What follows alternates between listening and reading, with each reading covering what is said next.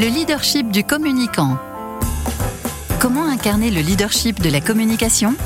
Un podcast du cabinet Occurrence, réalisé en partenariat avec Media Meeting. Bonjour à toutes et à tous, bienvenue dans le second podcast de leadership du communicant, 5 podcasts pour redécouvrir ou découvrir les aspects des acteurs de la communication et pour nous accompagner, eh j'ai le plaisir de retrouver Assael Adari, président du cabinet Occurrence, mais aussi président de l'association alumni du CELSA et secrétaire général de communication et entreprise. Bonjour Assael. Bonjour Patrick. Alors dans le premier épisode, vous avez comparé le rôle du communicant à celui d'un pollinisateur et dans ce deuxième opus, vous souhaitez évoquer la communication comme une science. Pourquoi, Sahel bah, parce qu'en fait, la communication emprunte un nombre d'entre elles. Euh, elle emprunte aux sciences humaines, c'est une évidence, mais aussi pour moi à la balistique. On parle d'angle d'un message, on, parle de vitesse de propagation d'un message, mais aussi à la biologie. Et l'idée, c'est de vraiment euh, dire et affirmer que la communication est un processus comme un autre. Revendiquons une forme de normalité. Nous devons nous inscrire dans la fameuse roue de Deming, statisticien célèbre, qui parlait du PDCA, plan, do, check, adjust, pour parler des processus.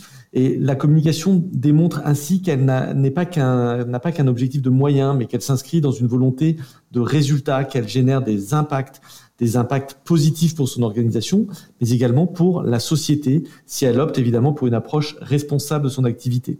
Et quel est le, le premier principe de cette science alors, Assael Le premier principe est une définition claire des objectifs. Pas de mesures et de KPI sans définir précisément les objectifs. Le mantra du communicant performant, scientifique, leader, doit être la phrase suivante, nous aurons réussi si. Finir cette phrase avec son client interne ou son client quand on est en agence est une étape essentielle. Comme le dit Sénèque, il n'y a pas de vent favorable pour celui qui ne sait pas où il va, ou si vous préférez une version plus drôle et plus moderne, comme le dit Jacques Audiard, tout objectif flou conduit à une connerie certaine. Alors pas, pas question d'avoir du flou, comment est-ce qu'on maîtrise justement cette mesure et est-ce qu'elle est indispensable?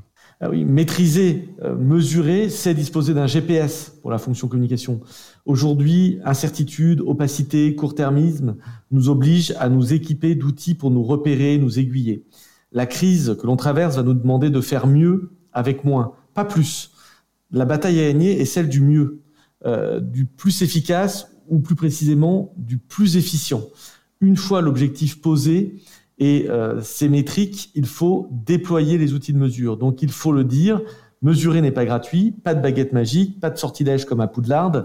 Il faudra faire des études quantitatives, qualitatives, analyser les datas issues des réseaux sociaux, euh, des intranets, des sites web. Alors euh, justement, quel est le principal bénéfice de considérer la communication comme une science? En fait, c'est tout simplement de la faire reconnaître comme un investissement et pas une dépense il faut l'affirmer, le revendiquer haut et fort, urbi et orbi. Euh, mais si la communication est un investissement, dans la même seconde euh, survient une nouvelle responsabilité pour elle, bah, mesurer son ROI, son retour sur investissement.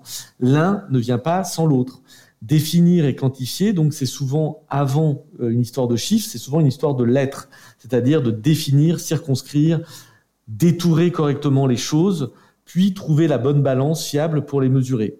Ce point est essentiel car en disant que quantifier, c'est pouvoir convenir puis mesurer, cela signifie que pour mesurer, il faut d'abord définir nos objectifs, nos messages, nos publics. Eh bien, merci beaucoup Assael pour cette belle démonstration. On se retrouve très rapidement hein, pour un prochain épisode de Leadership du communicant. Je rappelle aussi que vous êtes euh, euh, co-auteur euh, du Communicator, qui selon moi d'ailleurs est l'ouvrage de référence, pour ne pas dire la Bible de tout bon communicant. À bientôt, au revoir Assael. Au revoir. Le leadership du communicant. Comment incarner le leadership de la communication? Un podcast du cabinet Occurrence, réalisé en partenariat avec Media Meeting.